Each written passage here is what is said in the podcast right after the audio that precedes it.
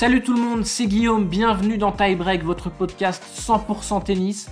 Avec Shadi, on vous propose aujourd'hui un entretien captivant avec Jonathan Pouille, promoteur France chez Dunlop, le partenaire officiel de l'ATP jusqu'en 2028.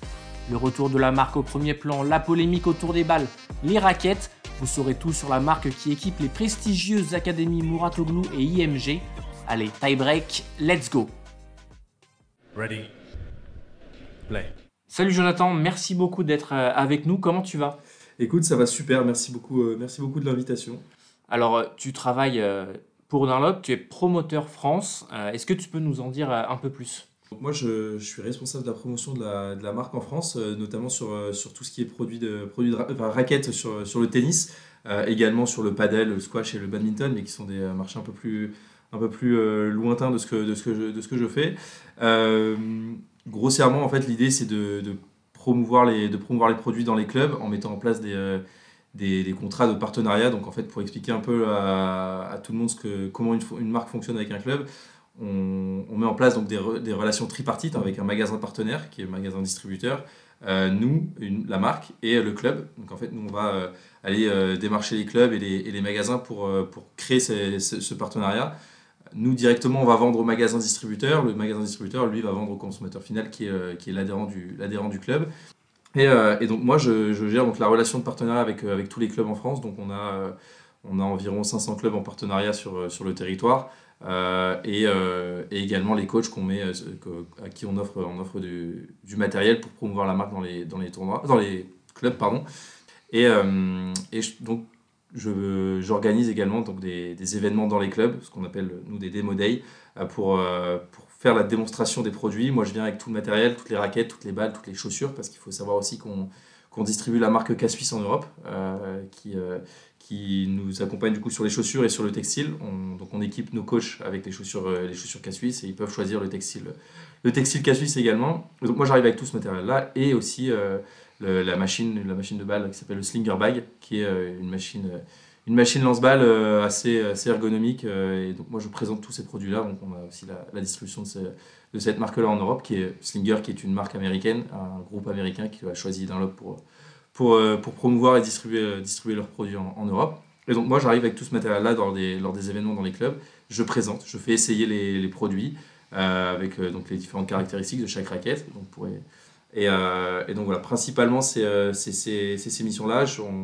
J'épaule aussi le directeur marketing France euh, qui s'appelle Guillaume Jarry sur toute la partie activation avec les, les tournois Challenger sur lesquels on est partenaire. Je pense à Lille, je pense à, à Mouilleron le Captif, à Rennes, etc., sur lesquels, on, agit.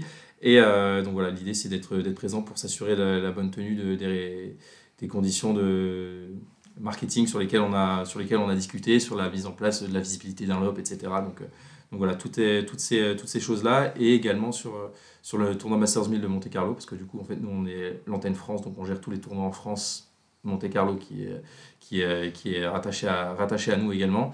Et euh, donc sur ce, sur ce tournoi-là, nous, on a un stand sur lequel on, vend tous les produits, etc., les raquettes, du textile, des goodies, etc.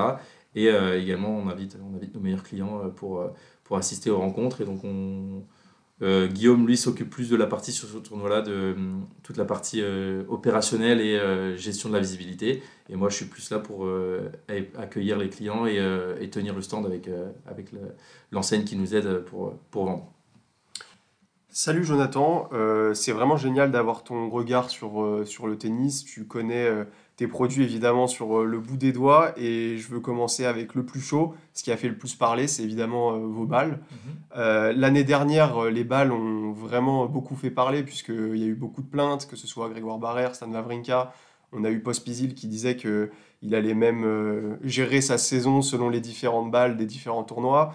Euh, on a eu euh, la blessure de, de Novak Djokovic très récemment, Nick Kyrgios qui se demande si c'est pas aussi les balles qui ont fini par agir un petit peu sur son poignet. Euh, je voulais savoir si vous aviez conscience de ce problème euh, général du circuit et si vous essayez de travailler à des solutions, euh, pourquoi pas. Oui, alors c'est sûr que c'est un, vaste sujet, les balles. Il faut prendre aussi, quand tu prends l'exemple de Pospisil, c'est vrai que la, la programmation des tournois est un peu, un peu compliquée parce que bah, alors là, du coup, c'est pas forcément directement nous qui, qui, qui, qui gérons, mais d'un tournoi à l'autre, on passe d'une balle Dunlop à une balle euh, Technifibre et d'une balle Technifibre à une balle Yonex ou Ed ou peu importe. Et c'est sûr que bah, les, y a, surtout à ce niveau-là, on peut, on peut sentir des grosses, des grosses différences sur, sur, euh, sur le corps. Et donc, euh, c'est une, vraie, une vraie problématique à laquelle nous, on n'a pas forcément la réponse parce que parce que c'est pas nous qui gérons directement les, partenariats, c'est plus à l'ATP de, réussir à peut-être unifier et, uniformiser tout ça. Tout ça. Euh, par contre, sur la qualité de la balle, euh, c'est vrai qu'il y a eu notamment un gros épisode l'année dernière, euh, pendant l'Open d'Australie 2023, qui, a fait beaucoup parler. Il faut aussi mettre en, face de ça la réalité qui fait que nous, quand on, construit quand on fabrique une balle, on répond à un cahier des charges précis pour un tournoi. Le cahier des charges étant pour un certain, nombre, un certain degré de, température, un certain niveau d'humidité, pourcentage d'humidité. Et l'année dernière, il a fait très froid entre guillemets en, Australie à cette période-là, ce qui fait que la, balle ne répondait pas forcément comme on, pouvait le, souhaiter euh, via le cahier des charges. C'est aussi un élément extérieur euh, sur lequel on n'a pas, d'impact. Et, euh, du coup, forcément, ça avait, ça avait fait beaucoup parler à cette période-là. Et il y a aussi beaucoup, de, beaucoup de balles et de constructeurs qui ont des, qui ont des soucis, dont nous, depuis, depuis, quelques, depuis quelques temps, et notamment depuis le Covid, parce que, parce que le, le noyau de la balle depuis le Covid a été, a été un peu différent pour la plupart des constructeurs, etc. Ce qui fait que la, la balle perd, perd, potentiellement un peu en qualité et ce qui peut, ce qui peut se ressentir aussi, au, aussi au niveau de, des tout meilleurs. Tu disais que vous répondiez à un, un, calendrier des charges bien précis pour, pour les tournois. Ça veut dire que du coup, les, les balles euh, pour le destinées au circuit sont différentes des balles vendues au, grand public? Non, euh, les, balles, les balles que vous pouvez, euh, la balle Australian Open qu'on peut retrouver est sensiblement la même que celle que les, les joueurs utilisent. après, sur les, sur les plus grands tournois, type, type les Masters 1000, etc., il y a, y a, certains tournois qui veulent un cahier des charges précis, du coup, avec des balles précises. C'est pour ça que les usines, nous, nos usines sont de temps en temps fermées à la production des balles pour le grand public, parce qu'ils se focalisent sur le cahier des charges de, de, des tournois. Mais, euh, principalement, dans 90% des, cas, la balle, euh, la balle de tournoi est la même que la balle vendue en grand public. Et tu parlais tout à l'heure euh, d'uniformiser, pourquoi pas, euh, les balles. Est-ce que c'est un sujet que, que vous traitez? Est-ce que vous êtes en, en discussion peut-être avec l'ATP, peut-être avec d'autres fournisseurs de balles, pour justement arriver à, ce consensus-là? Alors c'est certainement des choses qui sont, qui sont les petits papiers. Moi, sur, euh, à, ma, à mon échelle, j'ai pas forcément euh, accès à ces discussions-là, parce que c'est du coup forcément les, directeurs euh, généraux des, différents, différents, des différentes enseignes qui gèrent, qui gèrent ces discussions avec l'ATP. On, a, on entend des, des, bruits de couloir en interne sur, sur certaines manières d'uniformiser, etc. Mais aujourd'hui, on n'a pas, pas du tout de, confirmation et de, et de, de certitude sur cette, sur cette uniformisation qui serait aussi, à mon sens, quelque chose d'assez intéressant et de logique pour le confort des joueurs, parce qu'avant tout, c'est c'est ça qui prime aujourd'hui euh, sur le tennis. Mais il n'y aurait aucun problème euh, à donner de nouvelles consignes à vos, à vos usines de, de, de, faire de nouvelles balles ou juste de changer un tout petit peu certaines caractéristiques pour arriver à quelque chose de, de par exemple similaire à la balle Wilson ou à la balle Babola si vous le vouliez alors l'idée aussi, c'est que chaque, euh, chaque marque a, sa, a sa, sa, méthode de fonctionnement, son méthode de fonctionnement. Nous, aujourd'hui, on, on, est régi par un groupe qui s'appelle Sumitomo Rubber Industry, qui est spécialisé dans le caoutchouc, donc ce qui apporte aussi une, expertise en plus, nous, sur, sur la balle, ce qui, fait, ce qui est, nous démarque, démarque aussi des, des concurrents, c'est qu'aujourd'hui, on est la balle numéro un sur le circuit. Euh, sur le circuit donc on est... Euh, si on donnait un peu nos nos, euh, nos qualités à, aux concurrents, on, perd, on, se tirerait un peu une balle dans le pied. Donc l'idée, c'est aussi de, de, pouvoir, euh, de pouvoir garder un peu son, sa, sa, sa, magie, euh, sa magie en, en interne. Mais, mais, par uniformisation, je parlais plutôt de dire, bah, écoutez, pendant trois mois, ça va être telle balle, et pendant trois mois, ça va être telle balle, etc. Et c'est aujourd'hui, pour moi, ce qui ferait un peu plus de sens mais c'est toujours, toujours un peu compliqué parce qu'il y a certaines balles qui sont peut-être meilleures sur terre battue, d'autres, d'autres sur gazon. Il faut savoir que la balle Slazenger qui, qui est utilisée à Wimbledon et sur la, sur la saison sur gazon, c'est, bah, nous qui, la, qui, la, qui avons la distribution également. Donc, euh, donc aujourd'hui, c'est assez, euh, assez compliqué de, de, de, partir dans ce sens-là, même si ça serait pour moi une solution, une solution idéale. Vous êtes le, fournisseur de l'Open d'Australie depuis 2019, vous avez succédé à, à Wilson c'est, j'imagine, super important d'être fournisseur sur un grand chelem pour justement également distribuer vos balles sur les tournois qui précèdent ce Grand Chelem et donc un peu monopoliser le, le, circuit pendant plusieurs semaines. Mhm. c'est exactement, exactement ça. Monopoliser, c'est peut-être un peu fort comme terme, mais, mais l'idée, c'est, oui, bah, on part aussi dans ce côté uniformisation. Un grand chelem va se, jouer avec, avec une balle. Euh, l'idée, c'est de pouvoir, les tournois préparatifs, les jouer avec cette balle-là pour, pour, pour, que les joueurs puissent s'y habituer. Euh, c'est aussi le, cas donc, à Wimbledon sur, pour, la, pour la saison sur gazon. Et euh, par contre, Roland Garros, qui est sur terre battue, qui joue avec une balle Wilson, la plupart des tournois précédents jouent avec la balle Dunlop, ce qui, ce qui peut poser problème aujourd'hui pour, les, pour les joueurs. Mais et, et également la l'US Open qui joue aussi avec la balle Wilson. Il y a pas mal de tournois de préparation qui jouent en, qui jouent en Wilson aussi. Donc c'est, aussi euh, compliqué, mais, euh, mais aujourd'hui on fait quelque chose de mieux que les autres, c'est la balle, c'est une certitude. Euh, c'est pour ça qu'aussi qu'on est le distributeur numéro 1 sur le, sur le circuit. D'ailleurs, on a re-signé le partenariat avec, avec l'Open d'Australie, donc c'est, c'est aussi gage de confiance et de qualité de, de notre côté, mais c'est vrai que ça peut poser problème, ces tournois qui varient, c'est d'une semaine à l'autre le type de balle. Toujours euh, sur les balles, on sait qu'il y en a eu 11 euh, utilisées la saison dernière en 2023, qu'elles ont toutes des caractéristiques différentes euh, comme tu l'as évoqué. moi, on a des, échos, puis on a aussi des études qui sortent. Les balles Dunlop sont soi-disant plus, plus lourdes, donc elles font 59 grammes, il y en a d'autres qui en font 56 pour donner une petite idée. Elles, rebondissent en général moins haut et elles sont plus vives quand elles sont neuves. Est-ce que tout ça, c'est des choses dont vous avez conscience? Est-ce que c'est des choses que vous voulez ou, pas du tout? Bah c'est, euh, Ça répond aussi, comme je disais préambule, c'est que ça, ça, répond à un cahier des charges. Euh, nous, aujourd'hui, c'est, euh, c'est aussi ce qui fait la qualité de notre balle. Alors, elle est peut-être un peu plus lourde, elle peut être un peu plus compliquée à prendre en main dès le, dès le, dès le début, mais elle a aussi la meilleure durabilité, que ce soit sur son feutre ou son caoutchouc. Le, les balles s'effritent un peu moins que, que, certains, que certains concurrents, ce qui fait que bah, aujourd'hui, on sauf sur des surfaces très abrasives, je pense euh, notamment sur certains challengers, sur lesquels euh, bah, la, surface vient d'être créée parce qu'ils ils viennent, euh, ils viennent ajouter le, terrain de tennis sur, sur une salle de basket ou peu importe. Et du coup, c'est un terrain de tennis qui est très abrasif. Et donc, le, feutre va, va perdre en qualité très vite et on va retrouver plein de pluches de, balles un peu partout. C'est aussi indépendant de, pas mal de choses, mais sur des tournois sur lesquels le terrain est déjà implanté, etc., le feutre tire beaucoup plus que, que, certaines, que certaines autres marques.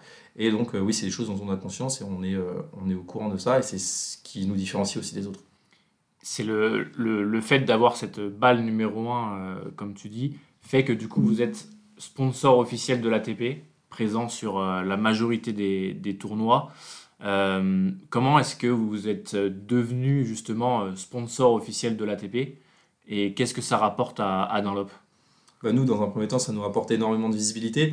Il euh, faut savoir qu'on a, on a eu euh, une chute de visibilité depuis, euh, depuis une dizaine d'années assez, assez importante, euh, due à des rachats par des groupes, etc. Nous, quand on a été racheté par le groupe Sumitomo Rubber Industry, il y a déjà 7 ans de ça, c'est, ça a été un, vrai, un, vrai point important sur lequel ils ont voulu travailler parce que, comme je le disais, le caoutchouc, c'est leur spécialité. Donc, on a, il faut savoir aussi que ce groupe-là distribue la marque Strixon sur le golf, technologie qu'on utilise sur nos raquettes, euh, la marque Cleveland, etc., XIO, donc c'est euh, sur tout ce qui est caoutchouc et balles, ils sont, euh, ils sont très, très pointilleux et très, très forts, et c'est aussi pour ça qu'ils ont voulu, en rachetant, rachetant le, groupe Dunlop dans le tennis, aller aller un peu bah, sur le devant de la scène en se disant bah, écoutez, on est les meilleurs sur, ce qui, sur, le caoutchouc, il faut qu'on que tout le monde le voit, il faut que du coup on soit, on soit sur le devant de la scène, euh, sur, sur la balle. Donc c'est pour ça, c'est dans ce sens-là que le partenariat a été imaginé et, euh, euh,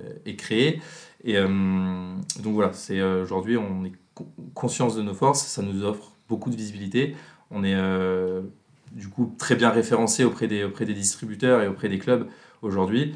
Maintenant, la, la, stratégie, l'étape numéro 2, c'est le développement de la raquette. Comme je, le disais, on, utilise la, technologie Strixon, qui est une technologie qui permet qui permet pas mal de, pas mal de choses et euh, du coup euh, d'intégrer, euh, ça à nos raquettes, bah ça, ça, nous aide aussi à, gagner en qualité. Aujourd'hui, maintenant, il nous manque de la visibilité. On, essaie, en passant par, par partenariat avec des joueurs, etc., de, se développer, mais c'est toujours un peu, un peu délicat.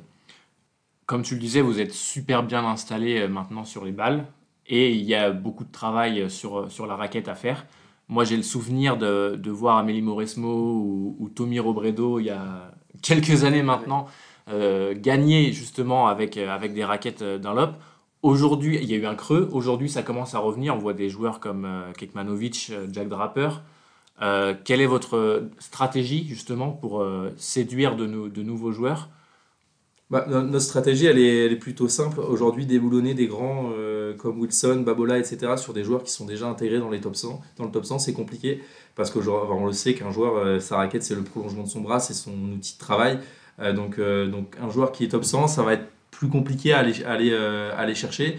Il y a aussi toute une question financière. Nous, on n'a pas forcément aussi la, la la, force financière que des Yonex peuvent avoir, que des Wilson peuvent avoir. Donc, euh, nous, notre stratégie, elle est quand même un peu plus axée sur le long terme, c'est-à-dire qu'on va, aller, euh, on va aller chercher les joueurs, les jeunes joueurs, euh, sur, sur, des générations un peu plus, un peu plus jeunes, 2009, 2010, etc., pour, pour créer une histoire aussi avec eux. C'est comme ça qu'on leur, qu'on, leur explique le projet. On veut bah, fonder quelque chose. Jack Draper, ça fait, ça fait, qui a aujourd'hui 21 ans, il a été, si je dis pas de bêtises, numéro 1 mondial pendant junior peut-être que je peut-être que je dis une bêtise mais en tout cas il a été dans les dans les tout meilleurs on l'a chez nous depuis depuis pas mal d'années. Aujourd'hui on a re-signé le partenariat en fin, en fin d'année 2023 avec lui pour continuer. Euh, l'idée c'est de créer une histoire avec avec, ce joueur et, euh, et, il, nous, il nous le rend bien parce que euh, parce qu'il il joue il joue vraiment bien le jeu. Aujourd'hui c'est un joueur qui a la qualité pour pour aller titiller les top 20 top 10 dans les dans les années à venir. Donc c'est important d'avoir ce joueur là on a aussi des joueurs qui ont émergé qui sur lesquels sur lesquels on n'attendait pas forcément euh, sur le simple, Max Purcell, qui, avait gagné qui avait gagné Wimbledon en double, mais qui n'avait pas forcément euh, performé en performance simple. Il a fait une, saison 2023 très, très, très, très importante.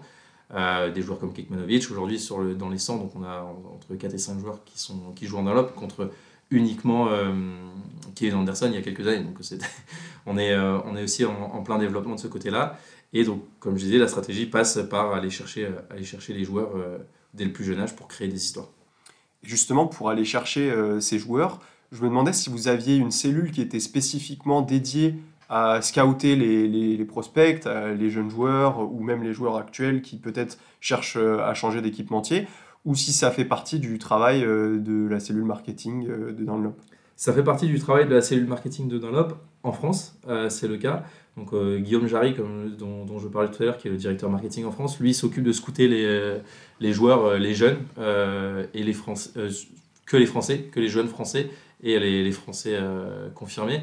donc comme je disais, c'est un peu, plus compliqué d'aller chercher les, joueurs confirmés. Donc on, met notre, focus sur les jeunes joueurs. Aujourd'hui, on a le numéro 1, français, enfin, le numéro 1 2009 qui s'appelle Moïse Kwame, qui, qui joue en Dunlop depuis quelques années, qui est quelqu'un de un très bon joueur qui aujourd'hui a quitté le cursus fédéral pour partir euh, chez, chez Justine Hénin en, en, Belgique dans son académie, qui est un excellent joueur. Et, euh, donc on a Guillaume Jarry qui s'occupe de scouter les joueurs français, et on a euh, quelqu'un qui est basé à la Mouratoglou, donc qui s'occupe de, de gérer les, joueurs en Europe.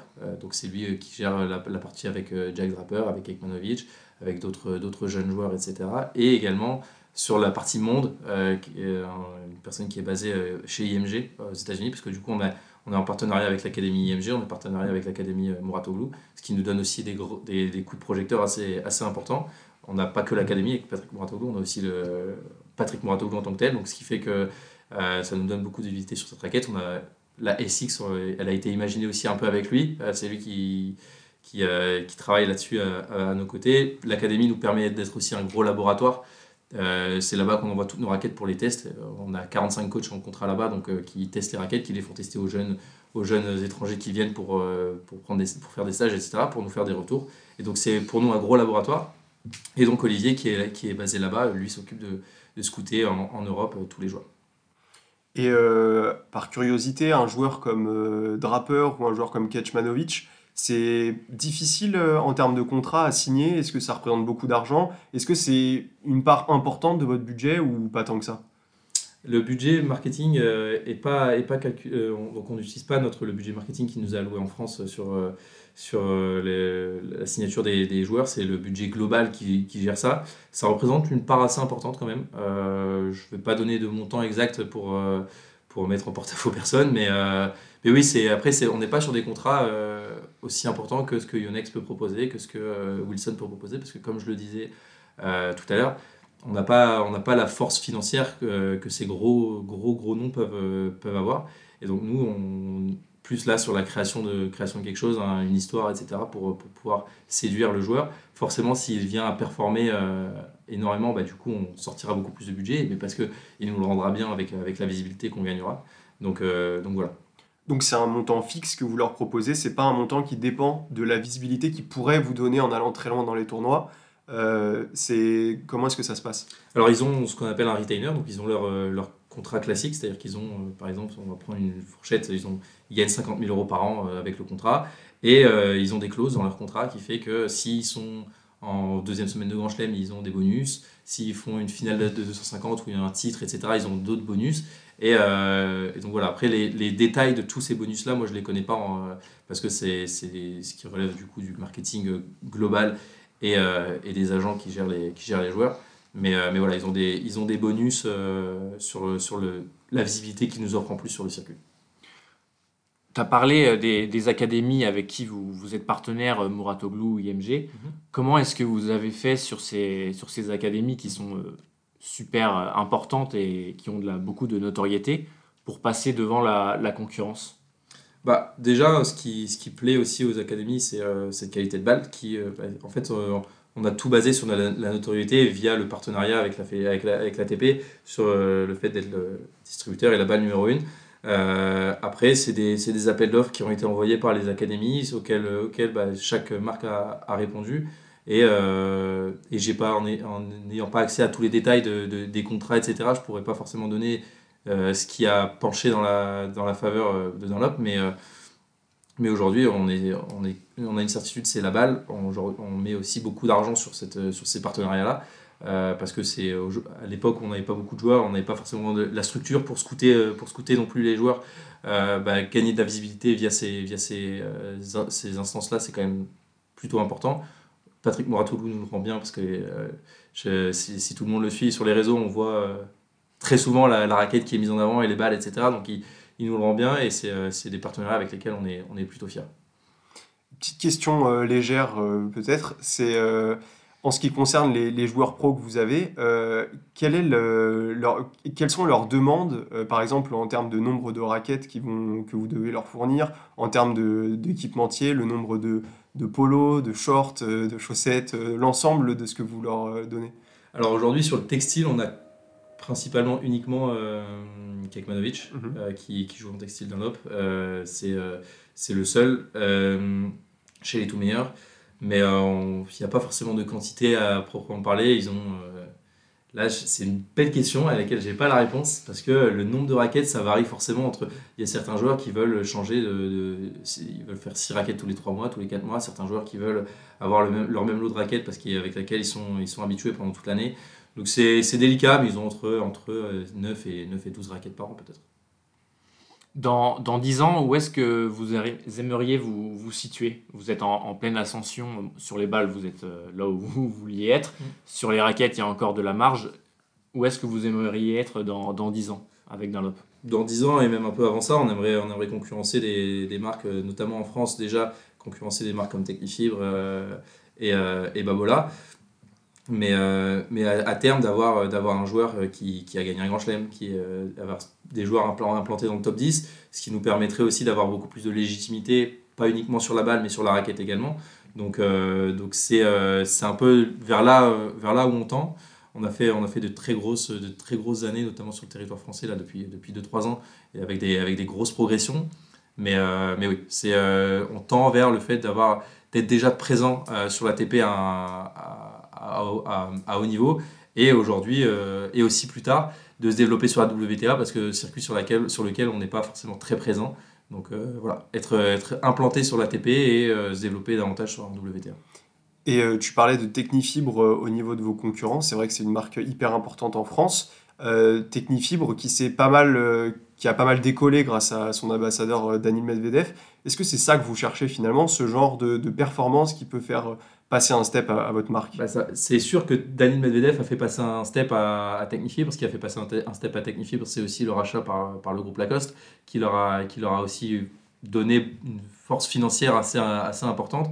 Mais, euh, mais oui, c'est sûr que si demain un Jack Draper euh, vient intégrer le top 5 euh, après une saison tonitruante en faisant finale, finale en Grand Chelem ou en, prenant un titre, etc., bah c'est, aussi tout le, tout le hasard du scouting et d'aller chercher des joueurs. Euh, des joueurs talentueux, il y en a des centaines et des centaines et des centaines, des joueurs capables de, euh, de, performer, ça, on réduit un peu le, la voilure, etc. Mais c'est voilà, un, coup de chance, peut-être aussi un coup d'éclat d'un joueur qui va permettre aussi de, de, gagner, de gagner énormément en visibilité et, et, dire montrer aux autres joueurs, bah, ça a gagné avec cette raquette, bah, pourquoi moi j'irai pas l'essayer, etc. Ça, ça joue beaucoup. Dès que tu as un joueur qui performe éno- énormément avec une raquette, ça met la puce à l'oreille des autres également. Est-ce que tu penses que le design d'une raquette peut faire acheter une raquette? Euh, Je vois souvent, notamment sur les, plus jeunes, euh, dire Ah, elle est trop belle cette raquette, euh, j'aimerais jouer avec. Est-ce que tu penses que, ça joue ou, pas vraiment?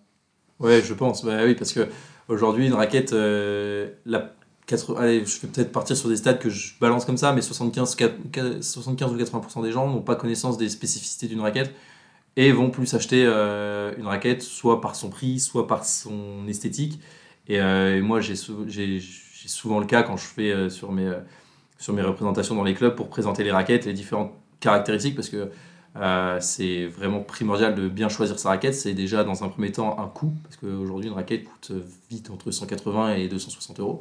Donc et puis quand on achète une, tu vas potentiellement en acheter deux. Donc c'est un budget et il faut que les gens soient conscients de ces différences entre les raquettes. Alors certes, il y a le côté esthétique qui va qui va jouer euh, qui va jouer beaucoup chez les peut-être chez les amateurs, etc. Mais euh, mais oui, c'est quelque chose de quelque chose de plutôt euh, plutôt à prendre en compte. Et euh, aujourd'hui, nous, on a aussi essayé d'uniformiser, enfin de, faciliter le, silo des raquettes, sur lequel on a trois, on a trois, trois silos la jaune, la SX, la bleue, la FX, la rouge, la CX. Et, avec des designs qui sont après les goûts et les couleurs c'est moi je les trouve toutes les trois plutôt plutôt bien réussies et plutôt jolies mais euh, mais c'est voilà goût et couleurs ça, ça, ça se discute pas et euh, mais c'est quelque chose que les gens prennent en compte c'est une certitude je pense D'ailleurs, petite question, on a parlé des raquettes, on peut parler peut-être des cordages. Euh, on vous voit pas trop sur, sur cette sphère-là. Est-ce que c'est quelque chose que vous voulez développer? Est-ce que vous avez déjà beaucoup travaillé dessus? Euh, Dis-nous en plus. Alors oui, sur le cordage, on est, on est présent. On a, euh, on a plusieurs, plusieurs gammes, que ce soit du multifilament, du monofilament, euh, des, des cordages ronds, un peu plus texturés, etc. On, a, on fait un peu de tout comme, euh, comme les concurrents. C'est également un, axe de développement avec qui, qui va un peu dans la lignée du développement de la raquette aussi, sur la visibilité et sur, le, sur le, la prise de conscience des, des gens. Malheureusement, on n'est pas encore assez bien distribué aujourd'hui dans les, dans les magasins, dans les magasins spécialisés parce que euh, ils préfèrent se fournir chez des, concurrents qui sont, euh, eux, bah, des références euh, dans, en la matière. On n'a vraiment rien à envier à, nos concurrents sur, ce, sur, cette partie, cordage, mais aujourd'hui, c'est vraiment un travail de très longue haleine et sur, le très très long terme pour, venir à, faire changer les habitudes des gens sur le cordage, parce que aujourd'hui la raquette c'est bien, mais choisir le bon cordage c'est quasiment plus important que choisir la bonne raquette. Je prends souvent l'exemple de, bah, c'est comme si on conduisait une deux avec un moteur de Ferrari ou inversement. Euh, le, le cordage c'est quand même euh, hyper important dans une raquette. Et donc c'est pour ça que c'est compliqué de faire changer les mentalités aujourd'hui. Mais on, c'est- on, on se développe et on essaye, on essaye de, de- d'être présent un maximum de- sur ce silo-là également. Et on te souhaite euh, bonne chance et bon courage du coup pour euh, développer euh, tous ces, tous ces aspects-là. Merci beaucoup Jonathan, c'était super intéressant. Merci d'avoir été avec nous. Merci à vous les gars, c'était passé Merci. vraiment un très bon moment. Un grand merci à vous également de nous avoir écoutés. N'hésitez pas à nous rejoindre sur nos, nos réseaux sociaux, X, Instagram, Facebook, à partager ce podcast et à nous mettre 5 étoiles si jamais vous nous écoutez sur Apple Podcast. Si vous avez des suggestions ou des commentaires, on sera là pour échanger avec vous. Merci Chad. Merci à vous. Et on se retrouve très vite pour un nouvel épisode de Tie Break. Salut tout le monde Salut, salut, ciao.